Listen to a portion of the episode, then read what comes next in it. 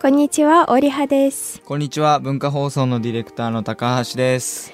今日はウクライナ独立記念日をテーマにして話しましょじゃあまずはウクライナ独立おめでとうございます。ありがとうございます。なんて言うんですか？独立の時に。え？独立の時の言葉何も何も。言わない ただ、なんかおめでとうとか。なるほどね。今日アップロードした日が8月の22日であと2日でねウはい。クライナが独立記念日を迎えるということで、うん。はい。8月24日です。24日で独立記念日って日本には感覚として馴染みのない人が多いかもなと思うんですけど独立記念日ってまずウクライナ人は何をする？どういう思い出がある？祝います。祝うよね、はい。うん、オリハちゃんが生まれたのは1999年ってことはもうソ連からは独立していったから、だから生まれた時から独立記念日ってのはあったわけよね、はい。毎年祝います。どのレベルで祝うんですか？お祭りみたいな感じになるはいんですか、。えー毎年、私の村ではう、んえー独立記念日のためのお祭りがあります。夏の終わりですから、うん8月ね。はい。夏のも村ですから、えーりうん。結構。ウクライナ夏の終わりだと思ってたはいはい。日本は まだまだ夏だけどね。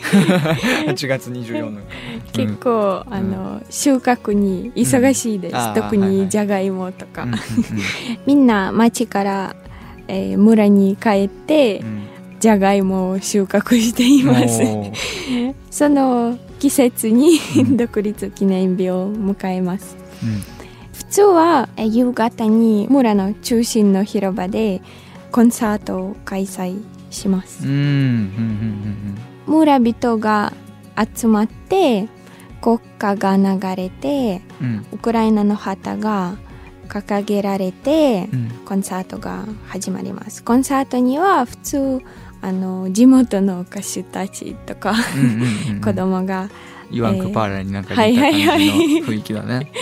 演奏していますね、うん。うんまたいろいろなバザーとかうん。子供たちは無料無料でお菓子をもらうとかいろいろな楽しみがあります。うん。そして、うん。えー多くの家庭ではバーベキューをする習慣があります。へえあはい。独立記念日といえばはい。バーベキュー。バーベキューです、はいえー。はい。シャシリクシャシリック大好きですね。友達や家族をうん招いたり逆に訪ねたりします。うん。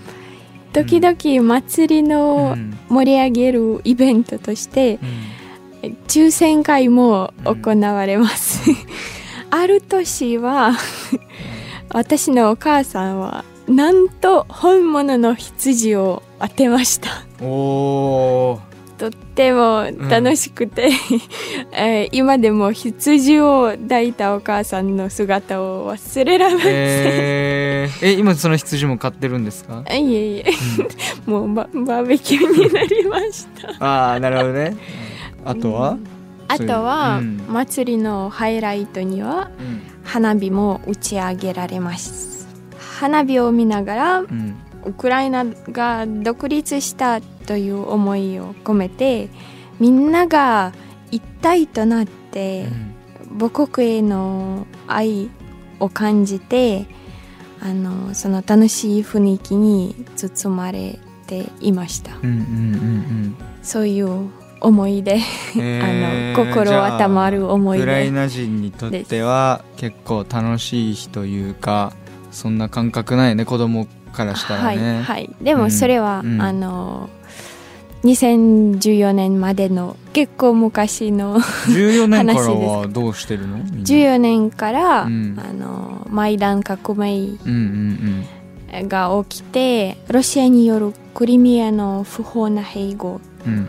とか、えードンバス地域でロシアとの戦火が広がっていきました、うん。ね。で祝ったりしなくなったってこと？はい。ちょっと変わりました。うん。ウクライナ人にとってこうした苦しい歴史を迎えてから、うん。独立記念日はもっと意味深いものになりました。うんうん。ロシアとの戦いが始まってからは独立記念日のお祭りには戦争で亡くなった人々に黙祷を捧げるようになりました、そして人々はウクライナ国旗の色である黄色と青の花を持って戦没者の、えー、墓参りをしました、うんうん。あそうか。じゃあ2014年からちょっと戦没者とかも出てきて、はい。ちょっと変わってきて。で今2022年にロシアが侵攻してきたわけでそっからその2022年の独立記念日、うん。まあさらに今年もそうなるだろうけどあの、はい。どんなうんまあもちろん祭りは、はないし、うん。祭りはしないのねはい、うん。今のウクライナにとって独立と自由はもっと尊い価値になりました。特に自分の例えば自分の息子をうん。亡くした母親たちにとってはそして夫を失った女性親を失った子供たちにとってもその独立は深い意味のあることです、戦没者が国を守るうん。人が命を失ったですからうん。その国の独立と自由はもっと、えー大事になりましたね。ウクライナのためにそっか命を懸けて戦ったはい。人のためにも、やっぱりそのウクライナをずっと守り続けていかないといけないっていうそうです。再確認する日っていうのでもあるよね。独立記念日って、だからこれちょっと俺このエピソード通して一個そのテーマにしたいんですけどバカになって聞きますよ。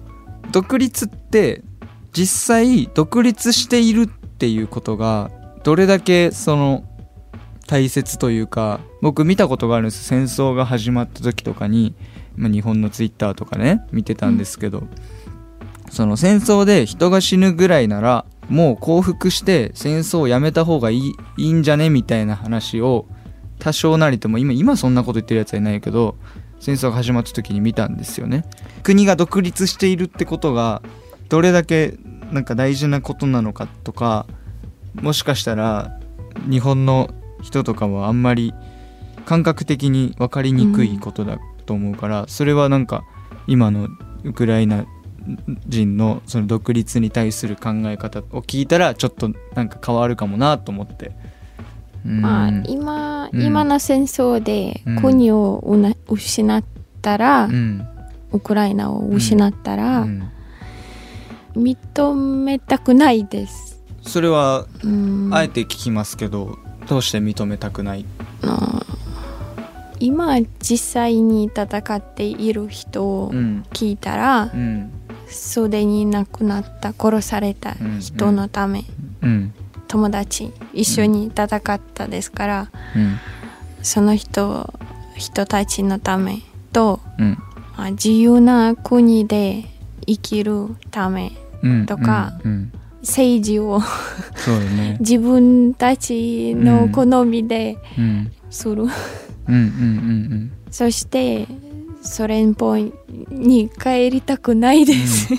そうだよね。まあそもそも今世界に民族自決っていう日本語でそういう考え方があるんですけど、その民族ごとになんか自分たちの政治を決めてった方がいいよねっていうだしまあもし他の国にまたロシアになったらもしかしたらウクライナ民族また迫害されて自由がなくなるうん。可能性があるっていうのもあるよねやっぱりね。はい、うん、ウクライナ民族ってそもそもアイデンティティからなくなるようにするかもしれないしね、まあ、だから今世界まあ、中でロシアはいつもうん。ウクライナのアイデンティティがなくなるように取り組んでいますね。あーまあまあまあ今でもね国が違うけどプロパガンダでね。うん。はい、うん。でも私たちはうん。諦めないでうん。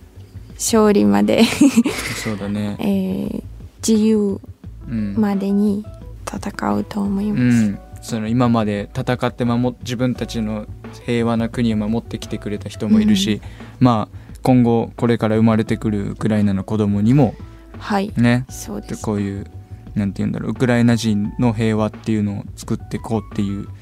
まあ、それを忘れないっていう大切な日なんだろうね独立記念日っていうのは年に1回。はい。でその独立記念日今年で32周年。はい。っていうことになって。でも別に今のウクライナの体制というかっていうことでしょ？そのソ連から独立した後のはい。32年で。まあそれまでにもずっとウクライナ人たるゆえんというか長く続いた歴史っていうのがあるわけだよねね独立、はい。昔は、えー7世紀から13世紀にかけて現在のウクライナの領土にキーウ公国という強力な国がありました。うんうんうん。ヨーロッパにおいて強くて重要な国でしたけどいろんな戦争により破壊してしまいました、うんその後ウクライナの領土はさまざまな近隣諸国の一部となりました。うん。そして15世紀までは国家的な思想がうん。強化されてコサックという社会層が形成されました。もうもっとだから守ってこうっていう意識が高まったとか、はいそういうことなのかな、はい。うん。コサック社会は民主主義と平等の原則に基づいていました。重要な決定はコサック評議会の総会で集合的に行われました。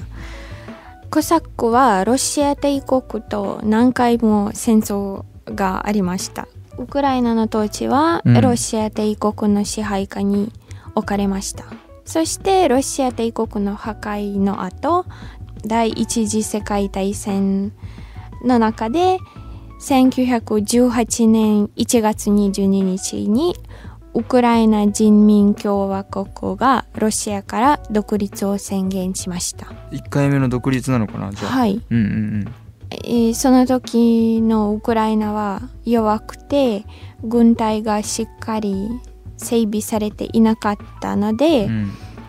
レーニンの指導うんした。うん。プロレタリア政権と赤軍がキーウ市を攻撃しました。キーウは占拠されてうん。ウクライナはソビエト連邦に統合されました、うん。つまり占領されました、そこからソビエト連邦としての中としての時代が始まるのね、うん。はい、あとはソビエト政権に対する抗議が多く起こりましたからこれを抑え込むためウクライナの人々を従わせるため、えースターリンは人工的な飢餓によるジェノサイドをしました。これがあれかホロドモールってやつですか、はい、そうです、そうです。うん、食べ物と家畜を没収えーされて、人々は上に苦しみました最大の1932年から1933年にかけての飢餓のせいで、いろんな推定によると約400万人から1000万人が死亡しました。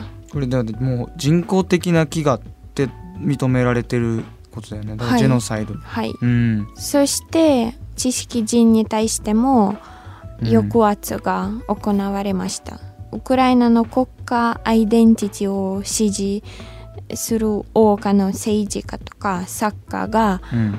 銃殺されたりシベリアへの強制労働に遅れたりしました。うん。こうした迫害はソビエト連邦の破壊まで続きました。なるほど。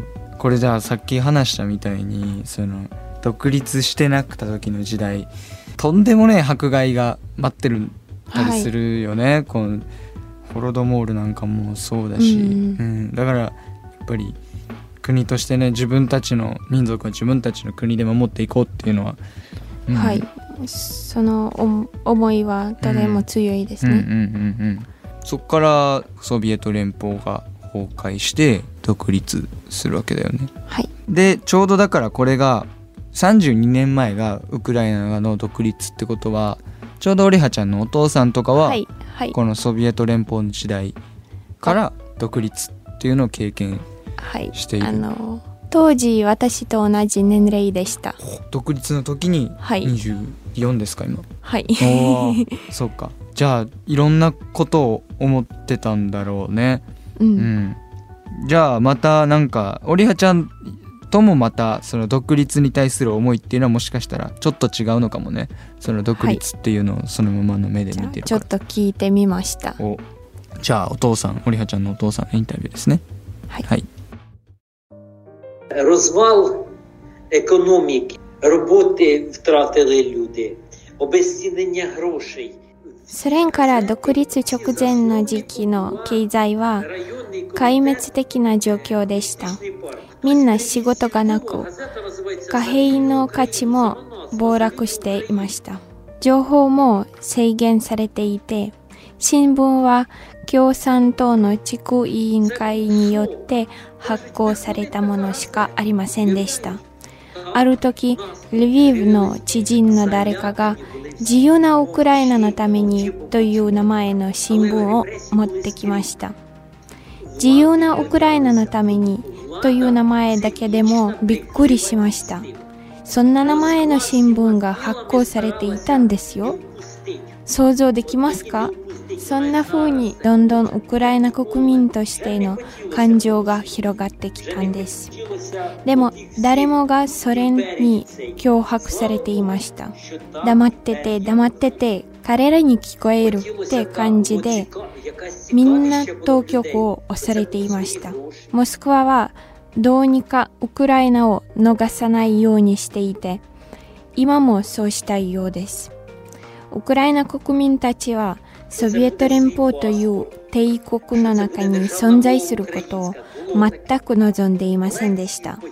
おかげさまで最終的にはソ連は崩壊しました。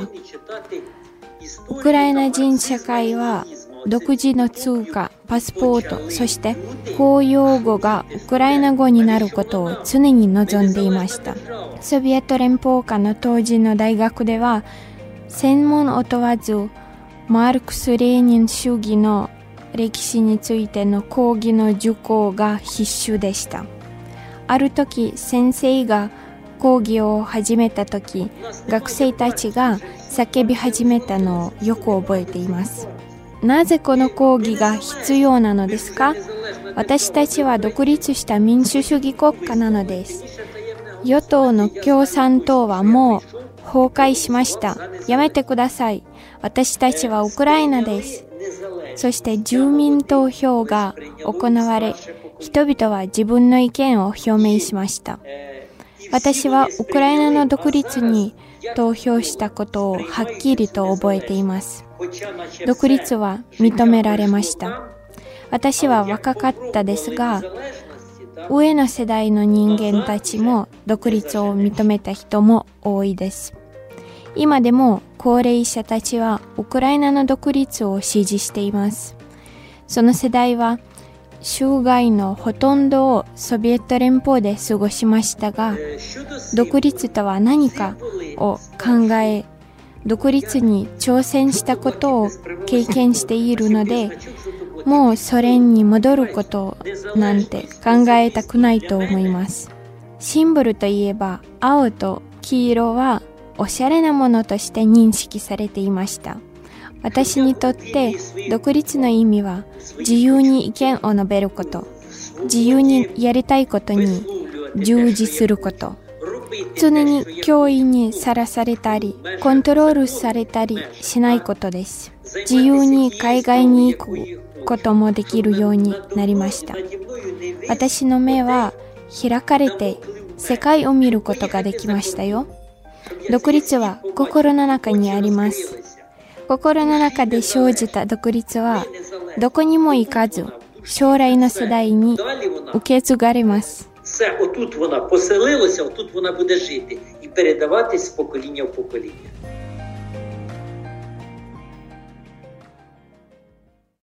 Акт проголошення незалежності України. ウクライナの独立宣言令 Виходячи зі смертельної небезпеки, яка нависла була над Україною, 1991年8月19日にソビエト連邦内のクーデターによってウクライナに迫った 致命的な危険を考慮しウクライナの国家形成の1000年にわたる伝統を引き続き尊重し国際連合の憲章及びその他国際法文書で保障された自己決定権に基づきウクライナの国家主権宣言を実施しているウクライナソビエト社会主義共和国最高会議は独立したウクライナ国家の創設を厳粛に宣言する。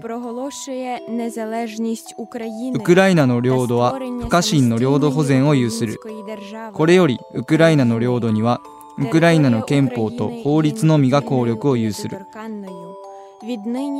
本令は採択された瞬間から効力を有するウクライナ最高会議1991年8月24日24 серпня 1991 року